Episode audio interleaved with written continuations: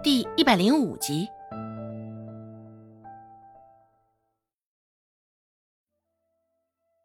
都说家丑不可外扬，只是像孟婆子这般，却是巴不得将家里的丑事儿全给宣扬了出去。与周姓对视了一眼，现在也明白了，这回惹恼孟婆子的不是别人，正是大伯娘刘氏。只是这其中的缘由，两人却猜不透。先前周家得了什么东西，孟婆子都会念着那边，就连两块豆腐都会拆着周有贵连夜送过去。周芷也心知肚明，孟婆子这是看在周有斌的份上。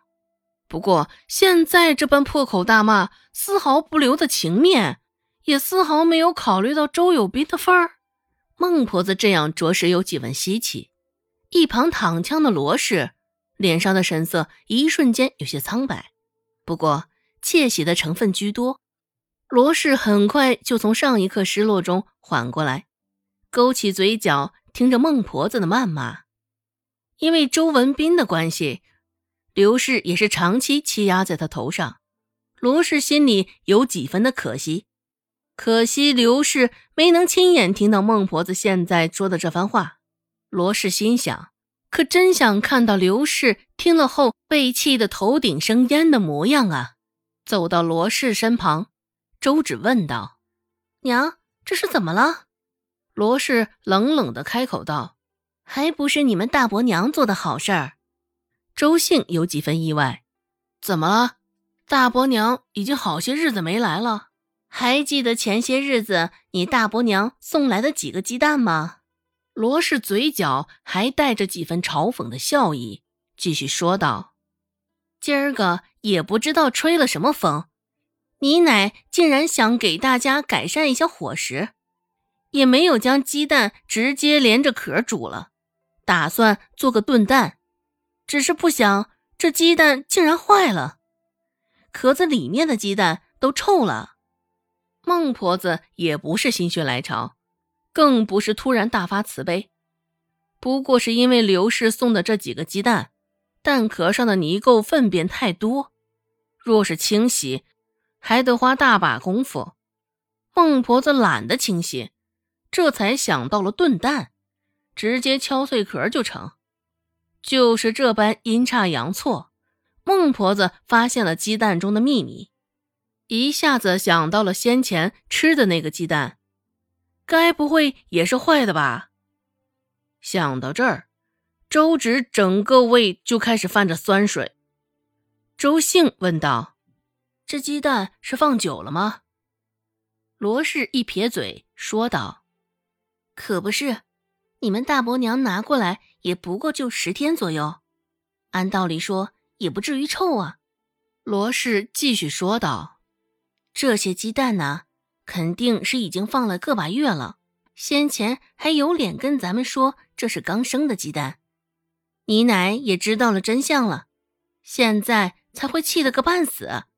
罗氏双手插于胸前，一脸不以为意的说道：“也是他活该，平时他就爱占小便宜，爱钻空子，也不看看人，直接就冲到了你奶的脸上。”不错，既然都知道孟婆子的为人了，刘氏在这般糊弄，可就是不应该了。这种行为也无疑是自讨苦吃。不过，周芷现在的注意力全都在先前的那鸡蛋上，听了罗氏的话，也没有多深的感慨。孟婆子絮絮叨叨着，嘴里的谩骂片刻未曾停止。看来。我平日里对他们是太客气了啊，竟是一点儿都不将我放在眼里呀！我是老了，可是没有他想的那么好糊弄。嗯，今儿个若不是给他点颜色瞧瞧，我就跟他一个姓。说到这儿，孟婆子也没有久留，烧上剩下的那几个鸡蛋，就直接冲出了门，阴沉着一张脸，整个人还在盛怒中。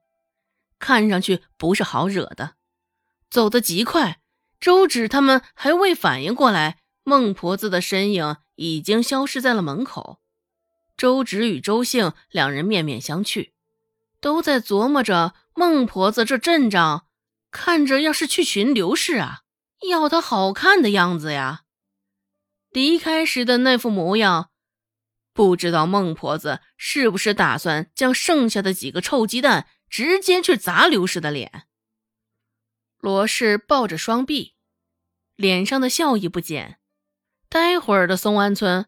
莫名的让他有几分期待，也不知道刘氏会有怎样的下场。罗氏整颗心都痒痒的，恨不得跟孟婆子一同前去，跟在他屁股后头看好戏呢。刚这般想着，罗氏就感觉小腹有些痛，酸酸胀胀的，以为这是来月事了。罗氏没有再继续待着，立马抬脚就回了屋里。一路上，孟婆子走的也是飞快。走到村口的时候，恰巧碰到经常凑在一起说闲话的刘婆子。孟婆子也没有打招呼。等她到松安村的时候，时间还早，与先前走的时候相比，天色不过微微亮了两分。此时，刘氏还躺在大床上睡觉呢。朦朦胧胧间，就听见拍门的声音。刘氏也没有起身，而是闭着眼睛翻了个身，继续躺着。只是那敲门声没有停。孟婆子一脸深沉的拍着门，力道很重，拍在门上，整扇门都摇摇欲坠。刘氏又翻了个身，皱着眉头，心里不禁一阵骂娘：一早上的也不知道是哪个杀千刀的咬人清梦。作死玩意儿！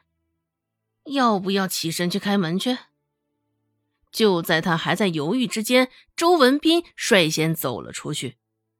周文斌脸上也是惺忪的睡意，耷拉着嘴角，对于这不速之客也是相当不满。这么早就好大的动静，门外的人是欠收拾啊！谁呀？周文斌道，一边揉着眼睛。一边打开了门。